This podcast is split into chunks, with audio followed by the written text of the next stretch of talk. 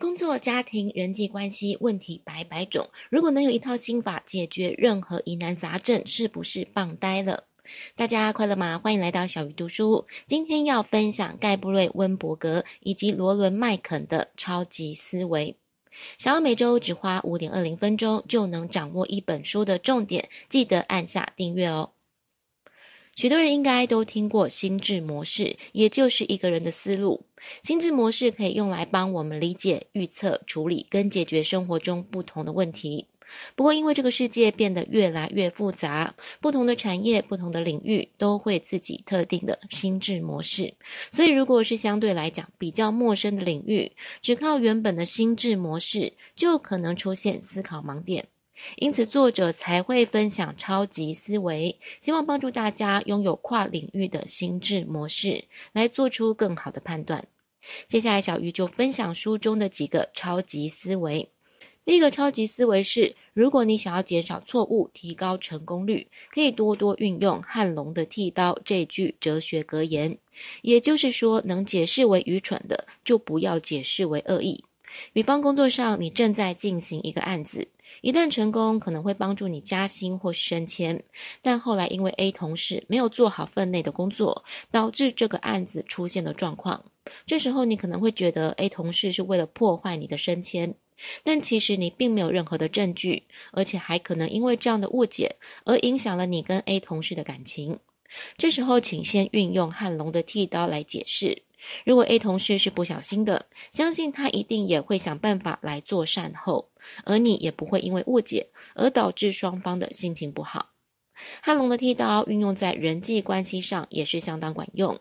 有时候你可能因为朋友的一句话而觉得受伤，影响你们日后的来往。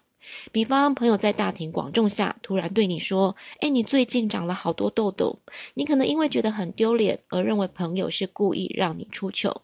但如果你仔细回想，其实自己也常常会说出一些无心的话，那些不经大脑、纯粹因为当下气氛或是心情说出的话，其实并没有恶意。因此，请记住这个事实。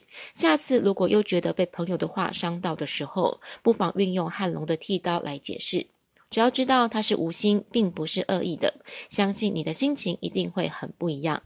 第二个超级思维是：如果你想要高效地运用时间，事半功倍，这时候请运用艾森豪决策矩阵。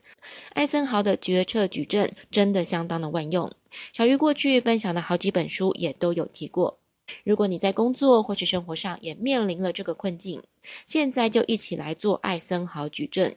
首先拿出一张纸，在纸上画出四个空格，左边两个空格都是紧急的类别，而右边两个空格都是不紧急的类别，而上面两个空格都是重要的事物，下面两个空格都是不重要的事物。四个空格划分好之后，你就会发现，左上角是紧急又重要的事情，必须立刻去做。而右上角的空格是重要但是不紧急的事情，可以安排一个时间去做；而左下角是紧急但是不重要的事情，你可以找一个人帮你做。而至于右下角不紧急又不重要的空格，就可以把它消除。下次无论是工作或生活上遇到分身乏术的情况时，就马上写一张艾森豪决策矩阵。你就知道哪件事情要马上去做，哪件事情可以另外安排时间，或者是找人帮忙。最后分享第三个超级思维：如果你想要解决冲突，获取最佳的利益，就要运用互惠原则。大部分的人都有一个固定的行为模式。当你从某个人身上获得好处的时候，你会想要马上回馈对方，这就是所谓的互惠原则。就好像你去卖场会看到很多试吃的摊位，如果你有停下来试吃，通常吃完就会不好意思不买。又或者今天同事请你吃饭，结束之后，你通常会说：“那下午茶我来请哦。”正因为互惠的原则是人类的天性，因此当你遇到跟对方利益冲突的时候，就可以运用这个原则。比方你希望对方接受某某方案，你可以先向对方提出一个比较不容易被接受的方案。